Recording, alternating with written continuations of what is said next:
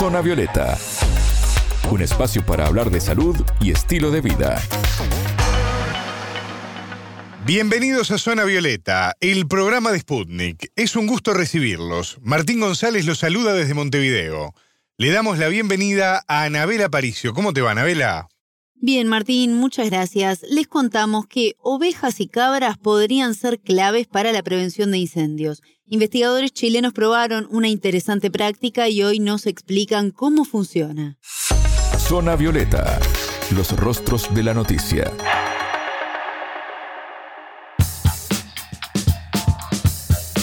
En las últimas décadas el mundo registró un incremento importante de incendios debido a las sequías que cada vez son más frecuentes, generadas en parte por el calentamiento global del que ya hemos hablado en este programa. Latinoamérica no es la excepción a esta realidad. Según el Servicio de Vigilancia Atmosférica de Copérnicus, el primer semestre de 2022 registró una actividad inusualmente alta y una intensidad récord de incendios en Sudamérica. Esto ha desvelado a las autoridades en los últimos años, justamente buscando una solución para poder paliar esta situación. Así es, Martín, y se hace mucho énfasis en la prevención, clave para evitar daños. Y así nace esta idea en la que basó su tesis la veterinaria chilena Gabriela Chávez, cuando un incendio atacó el área del campus sur de la Universidad de Chile, donde pastaban las ovejas, y las llamas se detuvieron claramente en el área que había sido pastoreada. Así es que la experta decidió sumar esta arista a su investigación, según informaron desde la Universidad de Chile, y se logra comprobar estos resultados. Pero para conocer más detalles hablamos con el chileno Juan José Toro, encargado de coordinación de extensión y vinculación con el medio de la Facultad de Veterinaria, y él nos explicó cuál es la esencia de esta técnica en el contexto global, esto se hace en varios lugares del mundo. En España, donde hay un fuerte cuidado y preservación por el sujeto del pastor y de la ganadería extensiva, se utiliza sobre todo en la comunidad de Andalucía. Hay una red estatal que, que utiliza a pastores para hacer cortafuegos naturales en parques nacionales, en zonas de conservación hacen los cortafuegos con animales. Y en Estados Unidos hacen esto mismo, pero de una manera ya, obviamente, a lo gringo, comercial. Y el pastoreo estratégico tiene varias líneas de trabajo. Una es el control de la biomasa combustible para prevenir incendios, que es como el fuerte, pero paulatinamente ha ido ganando con esto de los bonos de carbono y la ganadería regenerativa, que en Uruguay eh, ha crecido muchísimo, pero con un fin productivo, sobre todo en los bovinos, bueno, acá se utiliza el servicio ecosistémico que prestan los herbívoros para poder devolver ciclos naturales, como recuperar el ciclo del agua, eh, la recuperación de la materia orgánica, ciclos minerales en suelos que están degradados. Entonces, no tan solo pensando en el animal, de, criarlo para poder consumirlo, sino que para utilizarlo con sus fines ecosistémicos, solo haciendo lo que han hecho históricamente en la tierra, que es pastorear. Entonces la idea surge un poco imitando lo que han hecho en ambos países, pero acá eh, entrenarlas con el fin de poder manejarlas de una manera mucho más simple, porque hay que entrenarlas igual a respetar. Nosotros utilizamos una herramienta que es súper sencilla, que es una malla eléctrica conectada a un generador de pulso eléctrico que tiene un panel solar. Entonces lo que hacemos son cuadrantes mini potreros y vamos moviendo a los animales en el lugar que nosotros queremos que hagan su labor, que es pastorear y abonar, básicamente, porque ellos botan, ellos orinan, defecan, babean, eh, entonces van dejando su rastro y obviamente van consumiendo la biomasa y también van devolviéndole la fertilidad natural que estos suelos muchas veces escasean, que es la microbiología, para poder ir descomponiendo también todo este mulch, todos estos residuos vegetales que van quedando, que son los pastos quebrados que, que quedan encima. Bueno, todo esto es alimento para el suelo se alimentan tanto los animales y después queda disponible para el suelo. Que en un suelo no sano, en un suelo degradado, eh, no existe la microbiología, entonces acá nosotros la recuperamos. Y esto, eh, en efecto acumulativo, puede recuperar y en el mejor de los casos, devolver la sucesión ecológica natural a estos sitios que están obviamente ahora con otras finalidades. ¿Cómo una oveja y una cabra pueden impedir un incendio? Así lo explica el veterinario chileno.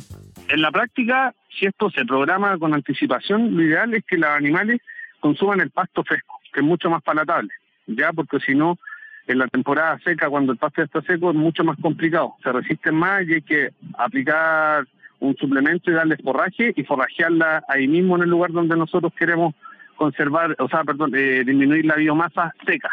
Entonces, si lo hacemos bien programado en la época de primavera, donde en nuestra época acá en la zona central de Chile crece el pasto, eh, van a estar felices porque van a estar comiendo pasto fresco todo el tiempo. Entonces, cuando llegue la época de la seca, ya en el verano, este pasto no creció, sino que se mantuvo corto porque los animales lo consumieron. No le permitimos al pasto que cumpliera su ciclo natural de crecimiento y semillara, florecieran, etcétera, y quedaran en pie. Hay pastos que pueden crecer hasta un metro, entonces si esto lo multiplicamos en una hectárea, en mucha biomasa combustible. Entonces lo que hacen eso es consumir la biomasa previamente antes que se seque. Ya, entonces consumen el pasto. También se puede hacer en verano y en, en sí, en verano sobre todo, pero cuesta más.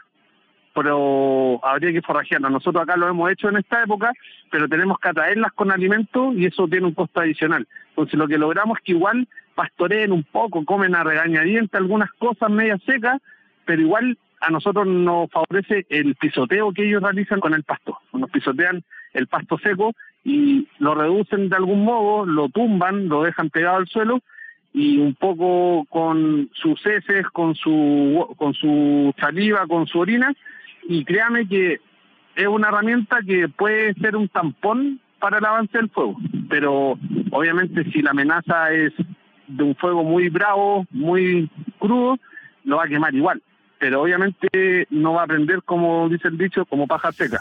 Con un entrenamiento constante, en una semana los animales ya pueden estar prontos para estas tareas de pastoreo. ¿Cómo se les enseña esto? Ellos lo realizaron en la granja educativa de la universidad y el veterinario nos detalla cómo es esta preparación.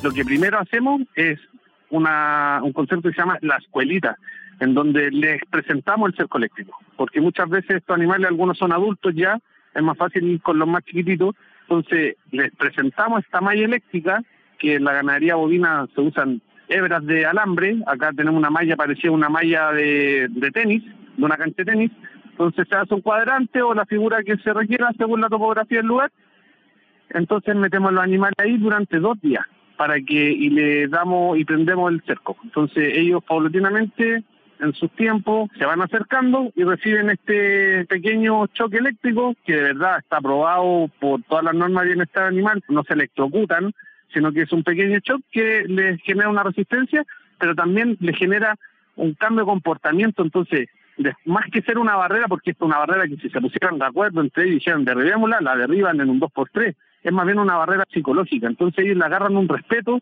a la barrera y después ya ni se acercan, porque saben que les va a dar un pequeño golpe eléctrico.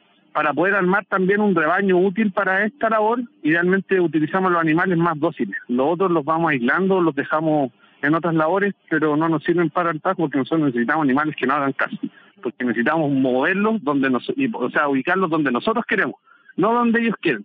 Pero obviamente resguardando su bienestar animal, siempre respetando que tengan espacio para poder moverse, alimento disponible, agua disponible y obviamente estén libres de estrés. Un animal que pastorea libremente a disposición en una pradera, eh, sin mucho control, la termina degradando porque el animal selecciona y come lo que quiere. En cambio, si nosotros le forzamos levemente su comportamiento gregario, ellos compiten en un nivel básico por el alimento, entonces comen de todo y no nos dejan plantas indeseables sin consumir, entonces y no nos sobrepastorean otras, entonces comen parejo y con esto podemos hacer un trabajo en este lugar de manera más homogénea y más sano también para los fines que buscamos. ¿Hay alguna raza específica para realizar esta tarea, Anabela? No, Martín, y eso es otro de los aspectos interesantes que destaca el veterinario, pero depende del tipo del suelo a la forma en la que se trabajará y cómo se puede combinar posiblemente animales para realizar estas tareas. Así lo explica el veterinario. Cualquier animal puede ser entrenado porque lo que hacemos es buscar su instinto, lo que hacemos es despertar un comportamiento natural que ellos lo llevan en su genética. Entonces, ellos pastorear en cualquier lugar lo van a tener siempre incorporado. Entonces, como humanos, nosotros les facilitamos ese comportamiento. Obviamente, hay algunas razas que pueden ser más rústicas dependiendo de los sitios. Obviamente, hay algunas que pueden ser más resistentes a suelos rocosos, otras a suelos más blandos por un tema de, de dureza de sus pezuñas. O también más resistentes al frío o, o algunas más adaptadas al calor pero créeme que estos animales son tan eh, evolucionados y hay tantas razas que dependen del contexto. Yo creo que siempre las razas locales de los territorios son siempre las más adaptadas. No es lo mismo pastorear en una pradera que pastorear en un matorral o en un bosque, ¿ya? Porque esto se puede hacer en cualquier lugar. Entonces yo ahí combino animales y si puedo tener corrales mixtos, por ejemplo en Estados Unidos se utiliza mucho la combinación de, de ovejas con cabras. ¿Por qué? Porque la, la oveja pastorea más al ras de suelo y deja bien cortito, a diferencia que la cabra, que la cabra ramonea. Igual ambas hacen ambos comportamientos, pero la oveja obviamente pastorea más y la cabra ramonea más. Pero aquí voy con esto, de que con esto logramos también que la cabra controle ramas de arbustos, y no solo pastos, sino que también son arbustos. Entonces, si le pudiéramos incluir un camélido como una llama o una vaca que puede llegar un poco más alto y se combinan porque ellos se comportan. De hecho, hay muchos que utilizan a burros protectores como en vez de tener perros combinan en los corrales a un par de burros y que defienden y además también pastorean. Entonces, eso es lo lindo de que cada solución es local y se pueden combinar y entrenar a los animales que se tengan a disposición. Por eso es una solución barata, sustentable y muy local y que no necesita imitar de repente tal cual a otro país. Cada uno puede buscar la fórmula. Todo depende del contexto. Escuchábamos al chileno Juan José Toro, veterinario y coordinador de extensión y vinculación con el medio de la Universidad de Chile, Facultad de Veterinaria, y él nos contó cómo las ovejas y cabras pueden ayudar a prevenir incendios. Muchas gracias, Anabela. un placer, hasta la próxima. Zona Violeta, desde Montevideo,